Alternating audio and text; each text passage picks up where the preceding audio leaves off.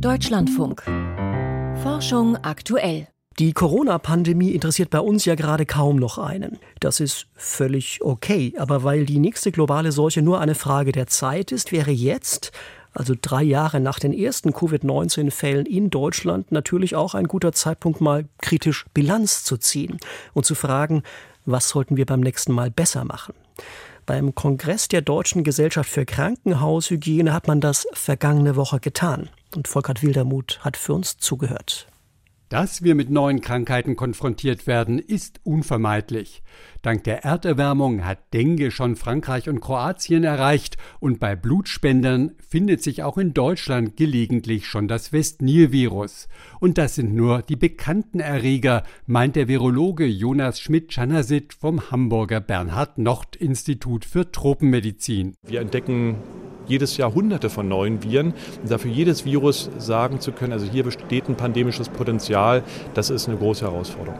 Aber genau das Entscheidende ist eben die Reaktionszeit. In der Pandemie haben viele Länder die Laborkapazität aufgebaut, neue Viren nachzuweisen, zu sequenzieren. Doch aus den Genomdaten allein lässt sich nicht ablesen, welche Viren wirklich Pandemiepotenzial haben. Das lässt sich erst bei kleineren Ausbrüchen abschätzen. Trotz aller Probleme im Land habe China Corona schnell erkannt und der Welt wichtige Daten geliefert, so Jonas Schmidt-Chanasit. Man muss sich wirklich mal vorstellen, dieses Virus wäre in Myanmar oder auch in Laos aufgetreten.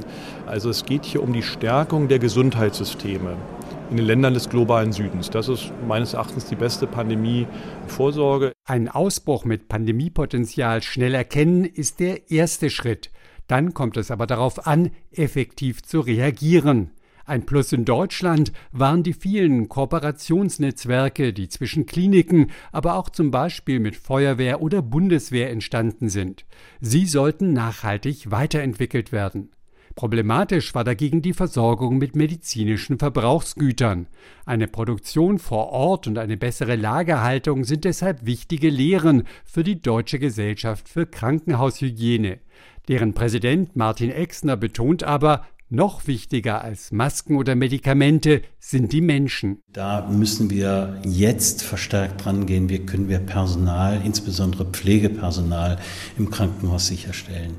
Wir haben jetzt gesehen, dass politisch auch Maßnahmen zur Förderung des Personals im öffentlichen Gesundheitsdienst zur Verfügung gestellt werden. Wir müssen darum werben. Eine weitere Hürde im Umgang mit der Pandemie war in Deutschland der Mangel an Daten auf allen Ebenen.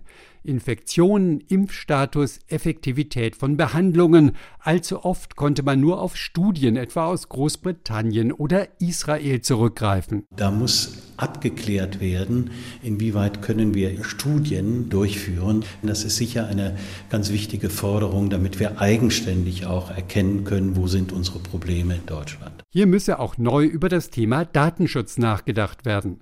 Was in der Pandemie gut funktioniert hat, sind die Impfstoffe. Dank der mRNA-Technologie hat das ganze Feld einen Sprung nach vorne gemacht. Der Immunologe Andreas Radbruch, Direktor des Deutschen Rheuma-Forschungszentrums Berlin, verweist auf das Beispiel des RS-Virus. Bei RSV hat man über viele Jahre versucht, einen Impfstoff zu machen. Und jetzt plötzlich im letzten Jahr sind vier Impfstoffkandidaten jetzt in der klinischen Prüfung, die alle sehr erfolgversprechende Daten liefern und die die Erfahrungen aus der Corona-Impfstoffentwicklung ermöglicht haben. Wichtig war etwa die Erkenntnis, dass Virenproteine in eine bestimmte Form gebracht werden müssen, um eine effektive Impfantwort auszulösen. Im Rückblick zeigt sich, es lohnt sich an vielen Stellen nachzujustieren, um auf eine nächste Pandemie besser vorbereitet zu sein.